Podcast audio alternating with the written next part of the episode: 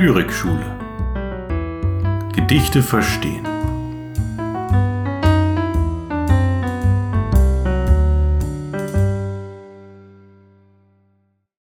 Hilde Domin Unaufhaltsam.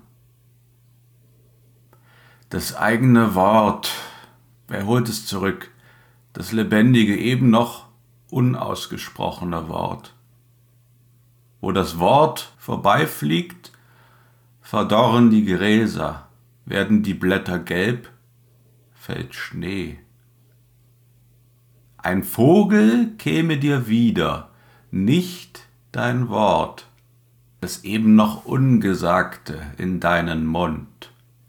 Du schickst andere Worte hinterdrein, Worte mit bunten, weichen Federn. Das Wort ist schneller, das schwarze Wort. Es kommt immer an, es hört nicht auf anzukommen. Besser ein Messer als ein Wort. Ein Messer kann stumpf sein. Ein Messer trifft oft am Herzen vorbei, nicht das Wort.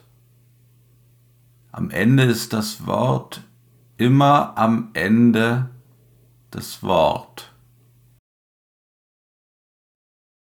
Und damit herzlich willkommen zu einer neuen Folge des Lyrikschule Podcast. Mein Name ist Johannes Thiele, ich bin Deutschlehrer und in diesem Podcast, das sage ich gerne immer mal wieder am Anfang, auch für die neuen Hörer, lese ich immer mal wieder Gedichte vor, zurzeit, wenn es klappt, einmal die Woche und nach der Rezitation dieser Gedichte erfolgen dann Gedanken zu den Texten, kleine Interpretationen und Anekdoten. Ja, und äh, in diesem Jahr wird es auch eine Neuerung geben. Sehr bald werden hm, Folgen aufgenommen mit äh, ja, Gesprächspartnern, ähm, die sich selbst einen Text aussuchen und den dann mit mir zusammen besprechen. Ich glaube, das wird eine ganz tolle Sache, aber ein paar Tage oder Wochen wird es noch dauern. Aber wir sind da in der Vorbereitung. Nun, zum heutigen Text. Hilde Domins Gedicht. Unaufhaltsam. Es zeichnet sich, glaube ich, vor allem durch seine intuitive Verständlichkeit aus. Daher findet sich das Gedicht durchaus schon in Schulbüchern der Sekundarstufe 1. Es ist also ein Text, für den man nicht viel Aufwand betreiben muss, um ihn zu verstehen. Ähm, er ist verständlich, weil er bestimmte Erfahrungen widerspiegelt, die wir alle gemacht haben. Es gibt in diesem Gedicht zwar durchaus eine komplexe poetische Bildlichkeit, aber seine Kernaussage ist so klar, dass sich diese Metaphern einem dennoch schnell erschließen.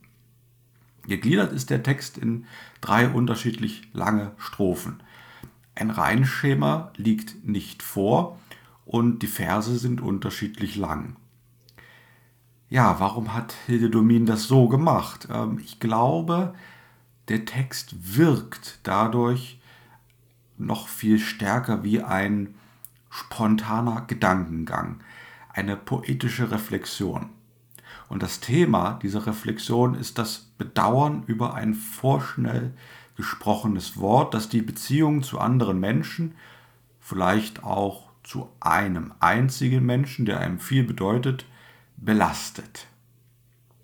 Das Adjektiv unaufhaltsam aus der Überschrift können wir dabei organisch in die erste Strophe integrieren und auf den dort zum ersten Mal auftauchenden Kernbegriff Wort. Um diesen Begriff, um das Wort kreist der ganze Gedankengang. Und die Überschrift kennzeichnet es also als das unaufhaltsame Wort. Das, was ausgesprochen wird, ist also nicht zu begrenzen, es ist nicht in seiner Wirkung aufzuhalten. Das Wort Wort findet sich in dem kurzen Gedicht insgesamt ganze zwölfmal, zehnmal in der Form Wort, also im Singular, und zweimal in der Pluralform Worte. Äh, diese Häufung macht schon deutlich, dass es also hier der zentrale Gegenstand ist, um den es geht. Die zweit- und dritthäufigsten Substantive dahinter sind Messer und Ende, beide aus der dritten Strophe. Doch fangen wir vorne an. Die erste Strophe stellt eine rhetorische Frage in den Raum, nämlich wer könnte ein gesagtes und verstandenes Wort zurückholen? Die Antwort darauf kennt das lyrische Ich selbst. Niemand ist dazu in der Lage. Was einmal gesagt ist, lässt sich nicht ungesagt machen. Die Autorin unterstreicht diese Erkenntnis, indem sie das bis dahin unausgesprochene Wort mit dem Attribut lebendig versieht.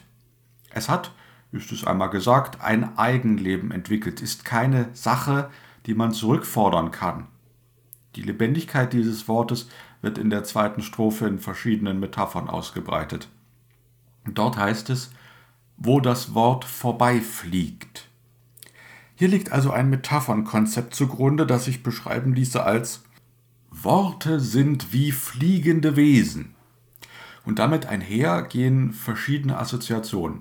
Nimmt man für fliegende Wesen zum Beispiel Vögel, so sind diese assoziativ, frei, ungezähmt, schwer einzufangen. Allerdings sagt das lyrische Ich hier bewusst nicht ausdrücklich Vögel und belässt es damit im Ungefähren. Und die folgenden drei Verse passen denn auch überhaupt nicht zum Bild von Vögeln, denn wo diese langfliegen, verdorren weder die Gräser, noch werden die Blätter welk oder verkehrt sich das Wetter in Schnee treiben. Das vorher aufgestellte Bild wird damit als ein poetisches erkennbar, als eine Kombination von Metaphernkonzepten.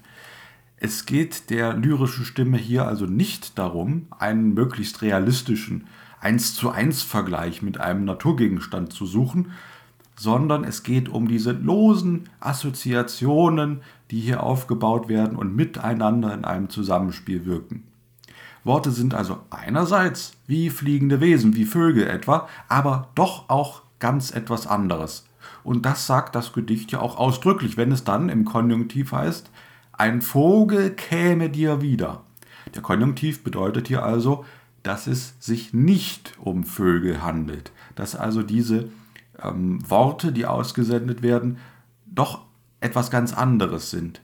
Sie haben zwar die Eigenschaft, dass sie sozusagen in die Welt hinausfliegen und wie Vögel frei und unbändig und nicht leicht einzufangen sind, aber sie haben auch noch andere Eigenschaften und die könnte man in einem zweiten Metaphernkonzept formulieren, das hier mit dem ersten verschränkt wird und das könnte also lauten, Worte sind wie eine Plage, sind wie ein lebensfeindlicher Odem, sind ein verheerender Wind. Die nächsten Gedanken betonen dann die Uneinholbarkeit von Worten noch einmal auf eine andere Weise, ähm, die auch durch das Nachsenden anderer Worte eben nicht aufzuheben ist. Diesmal sind die freundlichen nachgeschickten Worte als bunt und mit weichen Federn attribuiert. Sie stehen im Kontrast zu dem ersten ausgeschickten Wort, das, wie wir jetzt erfahren, ein schwarzes Wort ist. In diesem Schwarz steckt eine kulturell inhärente Bewertung. In der westlichen Welt steht Schwarz ja häufig für etwas Negatives. Schwarz trägt man bei Beerdigungen und während einer Trauerphase. Der schwarze Peter im Kartenspiel ist der Garant für die Niederlage. Wer sich schwarz ärgert, hat definitiv keine gute Zeit und der schwarze Freitag bezeichnet eben den Börsencrash und wurde erst in jüngster Zeit zu einem positiven Konsumzeitraum uminterpretiert. Das hat mit der Farbe Schwarz natürlich erstmal überhaupt nichts zu tun. Die Farbe hat niemandem etwas getan, sondern es wird von unserer Gesellschaft ebenso definiert. In anderen Kulturen ist diese Farbe durchaus weniger belastet. Aber hier im Gedicht ist das schwarze Wort also offenbar etwas Unheilvolles, wir könnten jetzt versuchen, das sozusagen dingfest zu machen. Was meint sie damit? Ist es vielleicht eine Beleidigung? Oder ist es etwas, das man anderen Menschen lieber nicht sagen sollte? Eine unliebsame Wahrheit, die man für gewöhnlich doch lieber für sich behält, um dem anderen eben nicht weh zu tun. Jedenfalls sticht dieses schwarze Wort alle buntflauschigen Wörter aus und lässt sich von diesen nicht verdecken. Es trifft ins Herz und zwar noch zuverlässiger als eine Klinge, wie wir in der letzten Strophe erfahren. Ja, ein Messer wäre diesem schwarzen Wort sogar vorzuziehen, da es stumpf sein oder fehlgeleitet am Herzen vorbeistoßen könnte, nicht jedoch das schwarze Wort.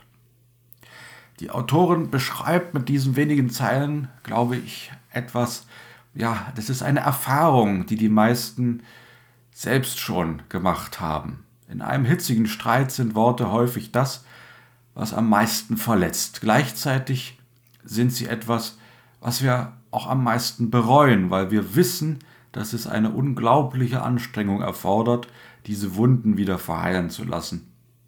Und selbst wenn sie oberflächlich verheilen, wissen wir doch, dass sie unter der Haut immer noch nachwirken und ihr Gift verteilen können. Und diese äh, Erfahrung, die wir alle schon mal gemacht haben, bringt Hilde Domin hier eben vorzüglich auf den Punkt, weshalb das ganz zu Recht ein Text ist, der in der Schule häufig gelesen wird und auch schon in den unteren Jahrgangsstufen. Nun, das waren alle Gedanken, die ich dazu heute hier äußern wollte. Die Folge ist etwas kürzer geworden, dafür wird die nächste möglicherweise etwas länger. Ich danke wie immer fürs Zuhören und sage bis zum nächsten Mal.